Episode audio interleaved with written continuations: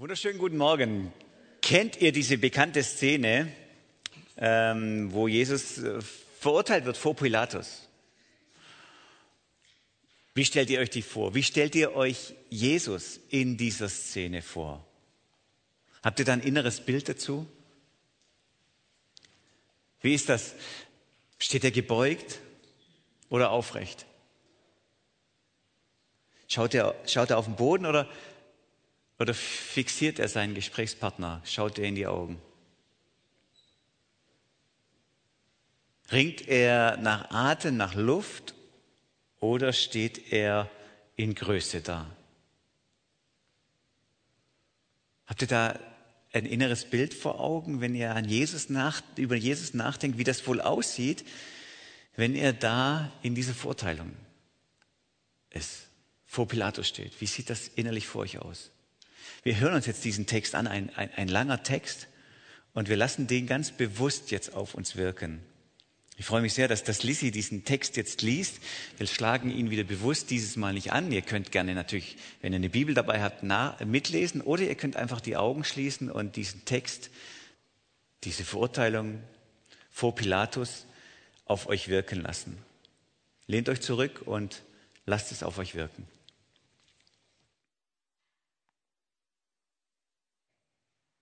Jesus wird vor Pilatus verhört und zum Tod verurteilt. Das Verhör vor Kaiphas endete in den frühen Morgenstunden. Danach wurde Jesus in das Prätorium, den Palast des römischen Statthalters, gebracht.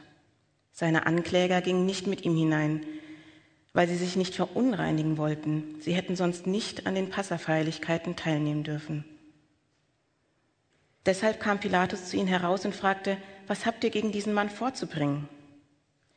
Wir würden ihn dir nicht vorführen, wenn er kein Verbrecher wäre, gaben sie zurück.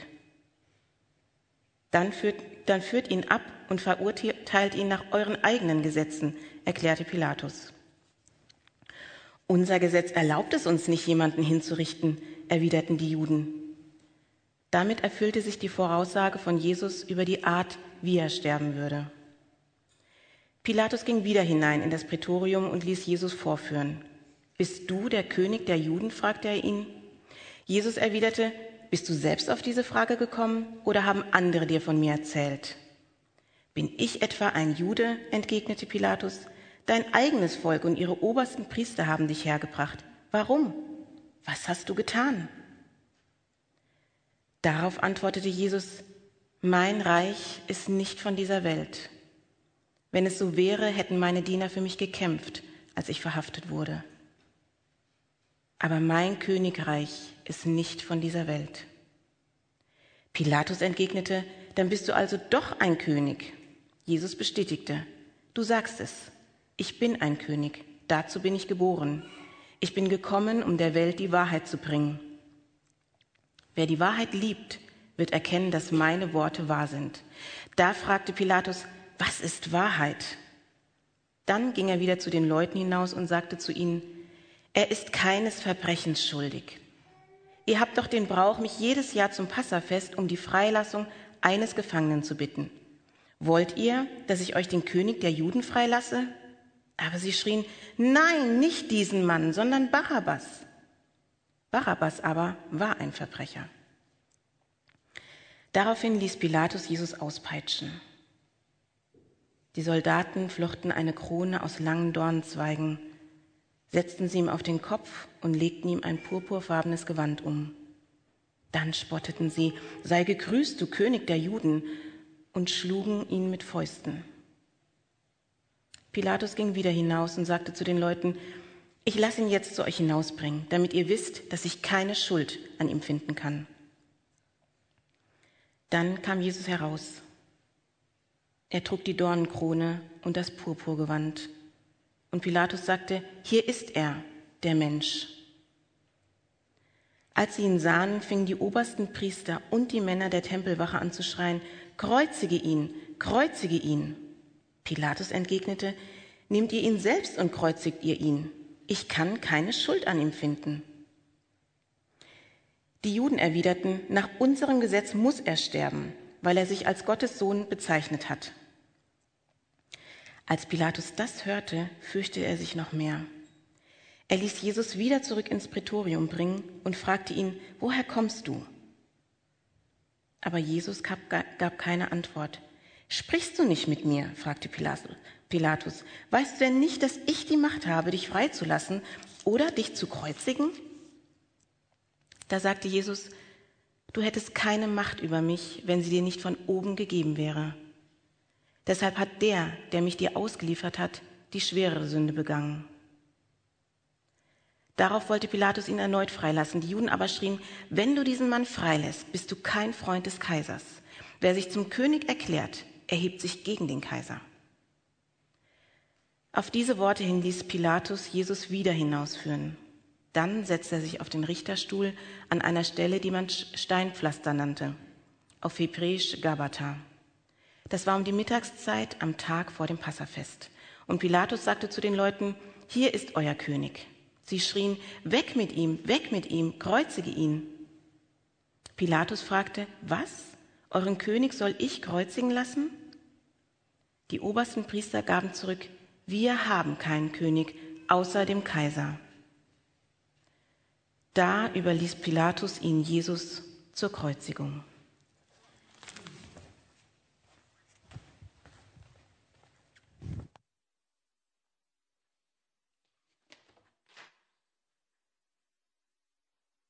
Dank, Lissy. Was seht ihr, wenn ihr diesen Jesus da vor dem Gericht seht? Wie wirkt das auf euch? Was habt ihr da für ein inneres Bild vor Augen? Also ich sehe einen Menschen, der gedemütigt ist, der sich nicht mehr auf den Beinen halten kann. Ich sehe, wie ihm die Spucke vom Gesicht runtertrieft von den Spöttern, die ihn anspucken. Ich sehe offene, klaffende Wunden, bis auf die Knochen freigelegt durch die Geiselung, die viele überhaupt gar nicht überlebt haben. Kurz Zeit später oder währenddessen schon gestorben sind. So steht er da. Kaum mehr Kraft zu atmen und kaum mehr Kraft, sich auf den Beinen zu halten. Das sehe ich, wenn ich ihn sehe. In seiner äußeren Wirkung ist das ein Häufchen Elend, total schwach. Dem Spott auch und den Misshandlungen der Menschen preisgegeben. Und gleichzeitig sieht man da doch noch was anderes, oder? Gleichzeitig ist das doch offensichtlich, dass uns Johannes hier was anderes erzählen will dass nämlich da einer steht, der nicht nur gebeugt da steht und nicht mehr keine Kraft mehr hat, sondern das ist ganz seltsam. Da steht einer, als ob er zu gebieten hätte. Da steht einer mit einem großen Selbstbewusstsein, der diesem Pilatus ins Gesicht blickt und sagt, du hättest keine Macht, wenn sie dir nicht gegeben wäre. Der den Pilatus fragt, hey, was ist denn mit dir? Woher weißt du das? Als der kritische Fragen an den Pilatus stellt, hat es dir jemand eingeflüstert, glaubst du das selber oder wie ist das? Und der sich dann sagt, ich bin ein König, ich bin gekommen, die Wahrheit zu bezeugen. Und wer aus der Wahrheit ist, der weiß das. Wenn du das nicht weißt, bist du nicht aus der Wahrheit. Was für eine, was für eine Autorität, was für eine gebietende Macht und Autorität, die er sagt, wenn ich wollte, könnte ich diesem Spuk sofort ein Ende bereiten und Diener schicken und die würden das alles sofort beenden. Ich bin ein König, aber mein Reich ist nicht von dieser Welt. Merkt ihr, wie der gerade der, der Gebeutelte, der Misshandelte, der Verspottete in einer Autorität und Macht und in, in einem Ausdruck von Gebieten und Herrschaft vor ihm steht, vor diesem Prokurator Pilatus. Und es wird offensichtlich, wer hier eigentlich das Zepter in der Hand hat. Johannes beschreibt das, und wir haben es mal gehabt in, in unserer Predigtreihe, dass Johannes das liebt, immer die 3D-Brille aufzusetzen. Das heißt, immer die ganze Geschichte auch aus einer anderen Perspektive wahrzunehmen und zu erzählen, aus einer Ewigkeitsperspektive. Und auch hier hat er wieder ganz offensichtlich die 3D-Brille auf, zu sagen, was geht hier eigentlich vor? Die ganzen Kreuzigungsweg, die Geschichte schildert Johannes und nur Johannes in dieser Weise als Erhöhung. Für Johannes ist der Weg zum Kreuz ein Weg nach oben, ein Weg zur, zur Einsetzung, offensichtlichen Einsetzung, das ist der Sohn Gottes. Das ist der König der Könige. Und wenn er hier ein Spottlied empfängt, Jesus, ah, bist du König oder was, dann ist das in Johannes Vorstellung und in Johannes 3D-Brillenblick dann ist das die eigentliche Einsetzung. Sie singen ein Spottlied auf der historischen Ebene mit 2D und sie singen ein Einsetzungslied als den König der Könige, der Herr der Herren, als sie ihn spotten. Und was eigentlich passiert ist, hier wird der König zum König gemacht. Und er steht in dieser ganzen Autorität. Er wird intronisiert als der wahre König. Merkt ihr, wie hier da, da unterschiedliche Bilder ineinander greifen? Der, der Misshandelte, der Schwache, auf, offen klaffende Wunden, die bis zum Knochen auf, offen. Dass er überhaupt noch steht, ist ein Wunder. Und da gleichzeitig dieser gebietende, herrschaftliche, majestätische Jesus Christus. Und dann gucken wir uns den Pilatus an der von sich dann her sagt. Er hilft ja damit. Er sagt dann, am Ende wird nach diesem Text fordern ihn die Juden auf, schreib auf diese Tafel nicht, er ist der König der Juden, sondern er hat gesagt, er ist der König der Juden. Wir möchten das, und auch das ist dem Johannes ja mit seiner 3D-Brille so wichtig, das nochmal zu betonen, zu sagen, dass Johannes sagt, ich habe geschrieben, was ich geschrieben habe. Hier muss stehen, hier muss von göttlicher Autorität bestimmt stehen, das ist der König der Juden und mit dem König der Juden ist er der König der ganzen Welt. Das muss da stehen. Aber wer, wer, wer ist dieser Pilatus? Auch da gibt's unterschiedliche Bilder. So die, man könnte historisch drauf gucken. Was ist der Pilatus für ein Mensch? Und da gibt's etliche außerbiblische äh, Schriften zu ihm und, und, und Erklärungen. Also der hat meistens, der ist Prokurator, so Statthalter in, ähm, in, in, in Judäa gewesen, römisch besetzt, ja, und da muss er, da muss er für Recht und Ordnung sorgen. Und meistens residiert er in Caesarea, ist schöner dort direkt am Meer, als in diesem, in, boah, dieses, was man nicht richtig greifen kann, Jerusalem, da ist immer was los und oh, lieber, lieber schön am Meer bleiben und da hat er residiert, in Caesarea. Aber jetzt ist eben Passa und da ist immer schwierig und da ist immer viel los und da könnten Aufstände kommen und so. Und er ist dafür zuständig, dass da irgendwie Ordnung geschieht. Also er muss dahin, was soll's. Passafest, er muss nach Jerusalem. Und da wird er offensichtlich auch gebraucht. Zehn Jahre hat er in, in Judäa, war er da viel zu lang eigentlich. Karriere schädigend lang, dass er da, dass er da so lang von 26 bis 36 nach Christus hat er dort geherrscht. Und äh, das ist so Endstation dann gewesen. Also so ein unbedeutendes kleines Ding da, Judäa, da will keiner was von wissen. Das war tatsächlich für ihn dann auch die Endstation. Er ist auch abgesetzt worden, obwohl er einen Ehrentitel hatte. Er hat einen Ehrentitel gehabt, Amicus Caesaris. Ich bin der Freund des Kaisers. Das gibt Privilegien. Das ist ein toller Ehrentitel, Freund des Kaisers. Aber der hat ihm nichts genutzt. Offensichtlich hat er so übel getrieben, dass er ihm den nichts genutzt hat, dass er irgendwann mal frühzeitig abgesetzt wurde von den Römern. Warum? Wegen bestialischer Grausamkeit, wegen Bestechlichkeit weil er sich selber bereichert hat, weil er unverhältnismäßig starke Gewalt angewendet hat, weil er so gleichgültig äh, geherrscht hat. Und das in einem römischen Land, die jetzt nicht in jedem Fall immer dafür ähm, bekannt waren, dass sie verhältnismäßig unterwegs sein wollten.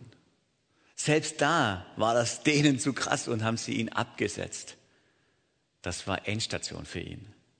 Pilatus, so sagen uns die außerbiblischen Quellen, war ein brutaler Mensch. Ein, auch für diese damaligen Verhältnisse hat er unverhältnismäßig stark und leicht und ohne zu zögern Gewalt angewendet und, und hingerichtet, wie er nur wollte.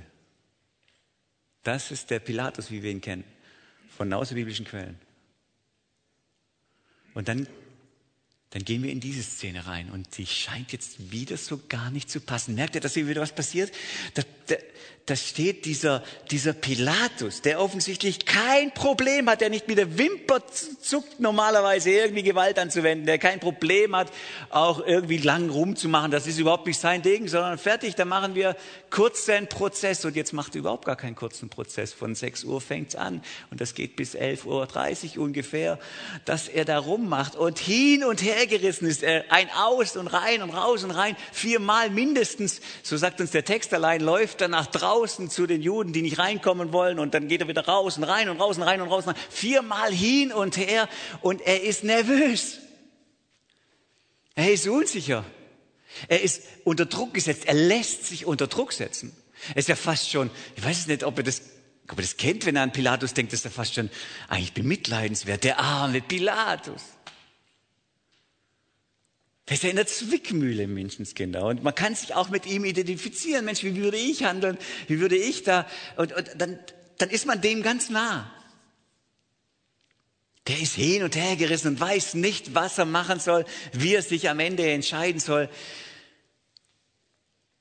Das passt irgendwie nicht. Historiker sagen, das, das, das ist auch falsch erzählt. Das muss falsch erzählt sein, weil das so gar nicht, also manche Theologen sagen, das, das muss falsch erzählt gewesen sein da bei Johannes. Ich glaube, das kommt das kommt zusammen. Wenn man das rein historisch betrachtet, dann denkt man, das sind so zwei ganz unterschiedliche Personen. Es kann nicht die gleiche Person sein. Wenn man es mit der 3D-Bilder betrachtet, merkt man, was hier vorgeht. Dass Jesus, äh, dass Pilatus einer Autorität und einer Macht gegenübersteht, die ihn zittern lässt die alles, was er bis jetzt gelebt hat, plötzlich in Frage stellt und plötzlich ist aus einem, aus einem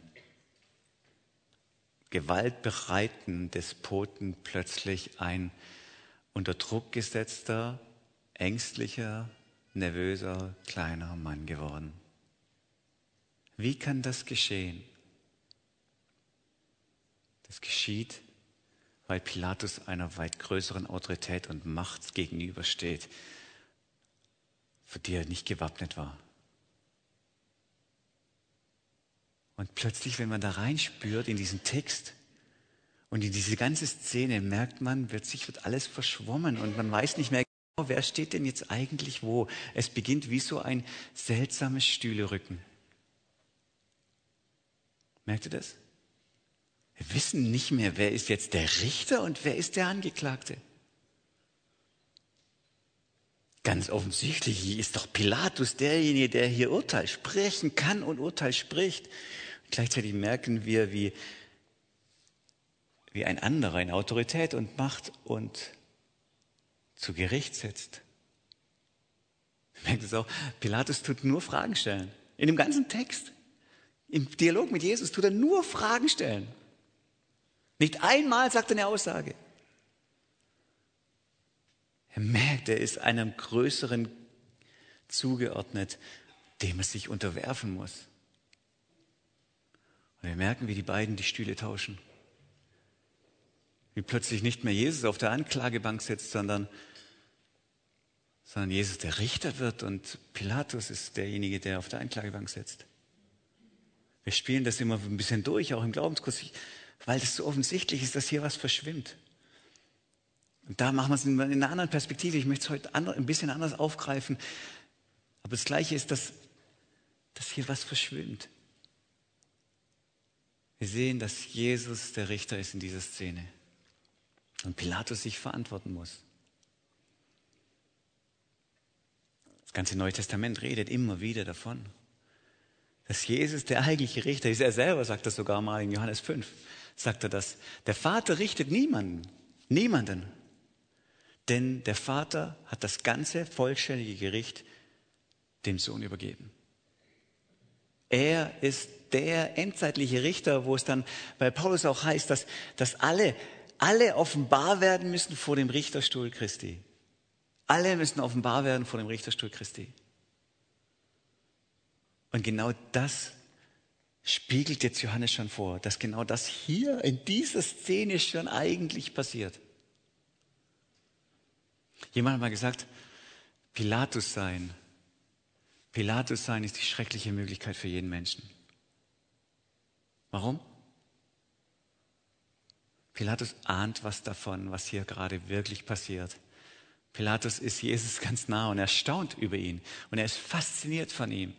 Und er sagt, er spürt davon, ihn dem Tode preiszugeben, ihn, das wäre das größte Unrecht meines Lebens.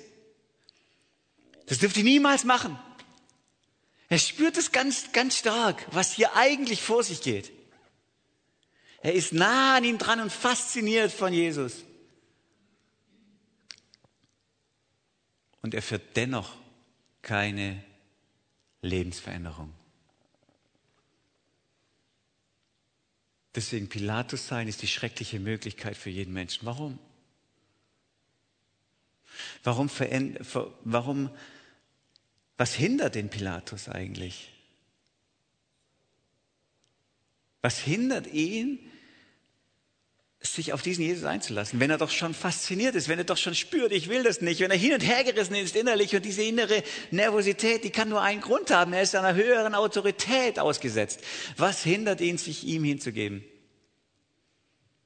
Der Text macht es relativ deutlich und ich nehme noch einen Text aus den Synoptikern mit dazu. Da ist einerseits, dass er Menschenfurcht hat. Er hat Angst vor den Juden. Er hat Angst, was könnten die mit mir machen? Ich will nicht, ich will in Ruhe gelassen werden und, und plötzlich hat er, er hat eine Riesenfurcht vor denen. Das ist Menschenfurcht, ich möchte den Menschen gefallen. Pilatus hat einen ganz starken Eintrieb, ich möchte den Menschen gefallen. Dann blicken wir rein in die Synoptiker.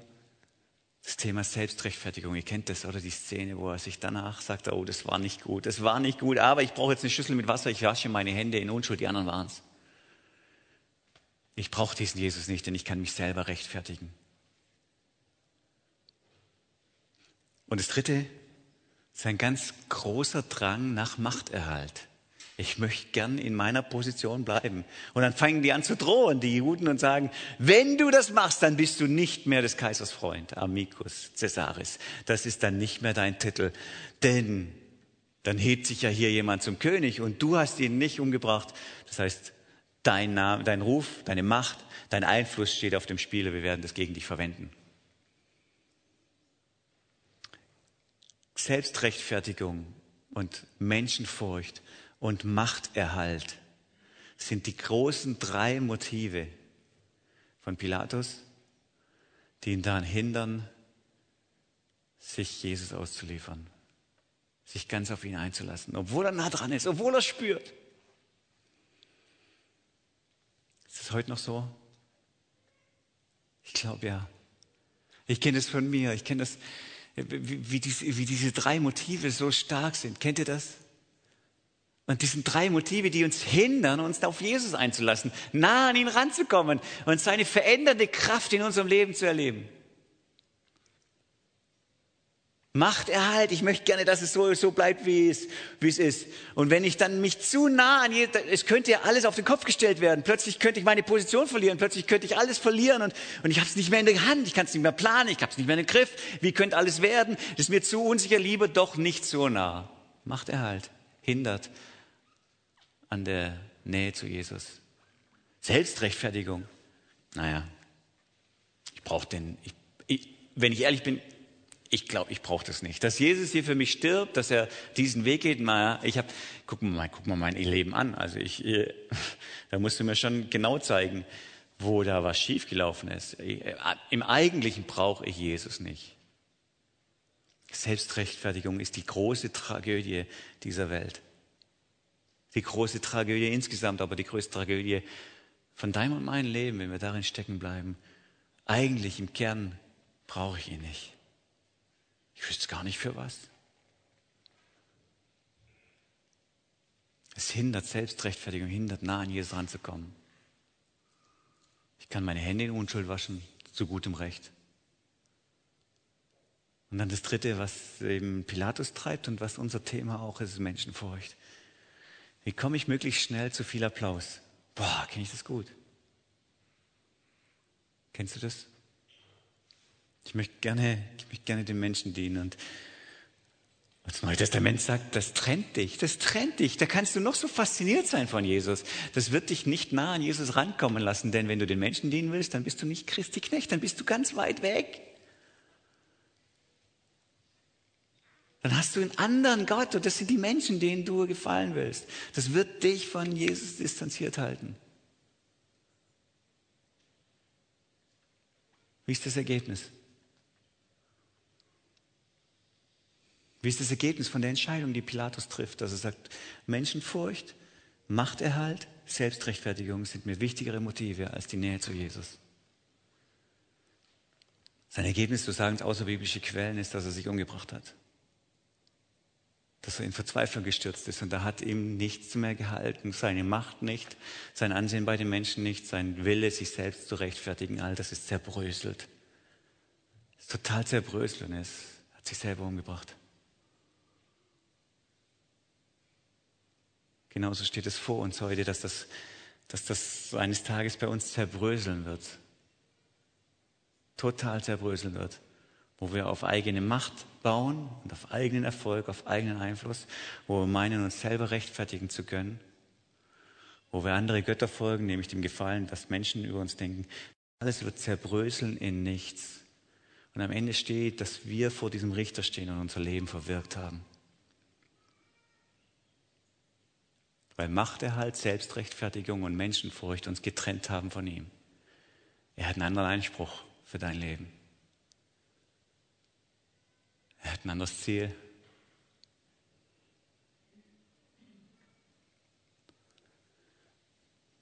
Merkt ihr, wie die, die, die Szenen sich durchmischen? Dass Jesus plötzlich der Richter wurde? Wie es im ganzen Testament gezeigt wird? Einer mit Macht und Autorität, der eigentlich herrscht. Jetzt gehen wir nochmal in die Szene rein. Und wenn wir wieder drauf gucken und nochmal drauf gucken, dann sehen wir wieder Jesus und, und wir sehen auch die andere Seite. Wir sehen, wie er da blutend steht und misshandelt mit offenen, klaffenden Wunden, nach Luft hechelnd. Wir sehen, wie der fast nicht mehr kann und auf der Anklagebank sitzt.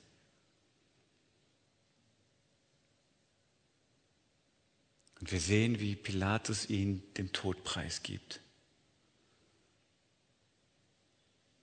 Warum muss Jesus hier sterben? Warum stirbt Jesus hier? Klar, weil Pilatus Schiss hat vor den Menschen, Menschenfurcht, weil er sich selbst rechtfertigt und weil er seine Macht erhalten will. Deswegen stirbt Jesus hier. Deswegen entscheidet sich Pilatus auf der historischen Ebene in der 2D-Brille genau dafür. Ich möchte meine Rache erhalten, deswegen gebe ich den Todpreis. Aber natürlich ist Johannes die 3D-Brille wichtig, sagen, genau das sind die Motive auch, die ihm eigentlich dafür sorgen, dass Jesus hier stirbt. Weil Pilatus an seiner Macht klebt. Weil Pilatus meint, sich selbst rechtfertigen zu können. Weil Pilatus anderen Göttern folgt als mir allein. Deswegen braucht Pilatus mein Sterben. Steht ihr, wie wir gerade auf die 3D-Brille gerutscht sind? Das, was hier eigentlich passiert ist, dass Pilatus sich selber rechtfertigen will, dass Pilatus an seiner Macht klebt und, und nicht dem einzig wahren Gott dient, dem er dienen sollte. Und, und darunter stirbt Jesus stellvertretend für ihn. Wir merken, wenn wir diese Szene sehen, dass Jesus den Richterstuhl verlässt und rüberwechselt und hingeht zu Pilatus, der eigentlich auf der Anklagebank steht und sich vor ihn stellt, sich misshandeln lässt anstelle von ihm, von dem Despoten, der nicht nach Recht fragt, der macht, was er will, der ganz schnell ist bei überdimensionierter Gewalt und Brutalität, der verantwortlich ist für sein eigenes Sterben, für den stellt er sich und legt seine Hand um ihn und sagt, ich trete an deine Seite, ich trete stellvertretend für dich hier an. Ich stehe hier bewusst und lass mich misshandeln, verspotten und töten für dich, Pilatus. Das passiert hier gerade, da, da verschwindet es die ganze Zeit, da, da, da wechseln die Perspektiven.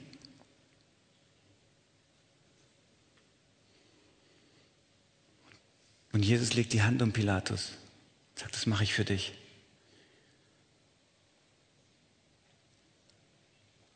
Und Jesus legt die Hand um dich. Der du hier stehen müsstest und er kommt zu dir, verlässt seinen Thron, den Richterstuhl und tritt an deine Stelle und nimmt dich in den Arm und sagt, ich gehe den Weg für dich. Wegen deiner Selbstrechtfertigung, wegen deinem Machterhalt streben, Und wegen deiner Menschenfurcht gehe ich den Weg für dich. Pilatus steht hier und, und Jesus legt seine Hand um ihn und er sagt, ich möchte es für dich tun. Wie reagiert Pilatus? Vorerst zumindest. Schüttelt er die Hand weg und will weiterhin selber da stehen.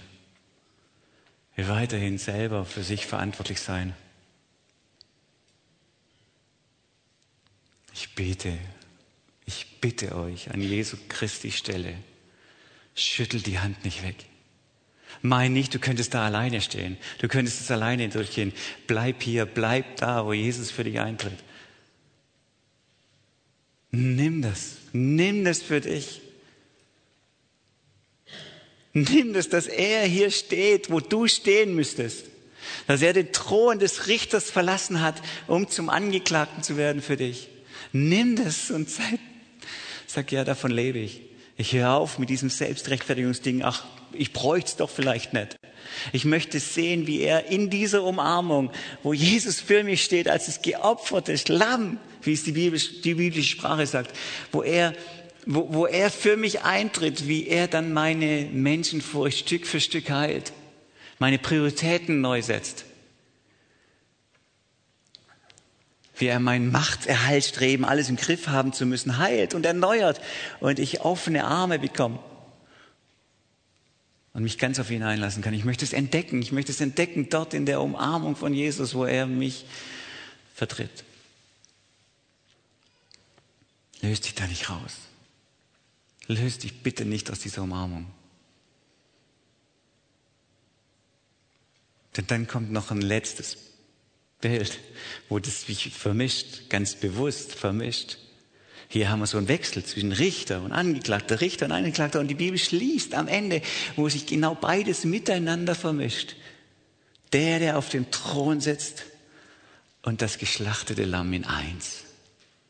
Und wie endet das Ganze dann? Auf Bau 5 hat das so, so wellenartige Anbetung dem, der für mich diesen Weg gegangen ist. Das breitet sich immer, immer stärker aus. Ich möchte es euch lesen gerne. Da ist, ist die erste Welle. Das sind die vier lebendigen Wesen. Erst vier lebendige Wesen, dann noch 24 Älteste. Und die miteinander singen, würdig bist du. Würdig bist du, denn du hast dich als Schlachtopfer, du das Lamm, hast dich als Schlachtopfer töten lassen und hast mit deinem Blut Menschen aus allen Stämmen und Völkern für Gott freigekauft. Und dann geht dieser Kreis weiter und es werden, die, die, hier, der Text sagt, tausendmal, tausendmal, vieltausendmal, zehntausend standen im Kreis um den Thron. Und es wurden immer und immer mehr und die vier lebendigen Wesen dazu noch und die Ältesten dazu noch, die zweite Welle. Ich hörte, wie sie in einem mächtigen Chor sangen, würdig ist das Lamm, das geopfert wurde, Macht und Reichtum zu empfangen, Weisheit und Stärke, Ehre, Ruhm und Anbetung. Wie sich's ausbreitet und alle mehr, immer mehr dazukommen und am Ende heißt's und dann die dritte Welle. Was für eine wunderschöne, herrliche dritte Welle, die größer ist als alle anderen Wellen, die wir überhaupt nur kennen. Die große, endzeitliche, starkste Welle überhaupt, wenn es da heißt, und alle Geschöpfe im Himmel und auf der Erde und unter der Erde und im Meer, ja, alle Geschöpfe im ganzen Universum hörte ich mit einstimmen und rufen Anbetung und Ehre und Ruhm und Macht für immer und ewig dem, der auf dem Thron sitzt und dem Lamm, wie sie eins sind, der Richter und der Retter. Wir möchten nicht warten bis zu diesem Bild, das wir so anbeten werden. Wir möchten es heute tun, diesen Richter und den Retter und den Löwen und das Lamm, der der das Opfer wurde für mich und deswegen mein Freund ist für immer. Ihn wollen wir anbeten. Amen.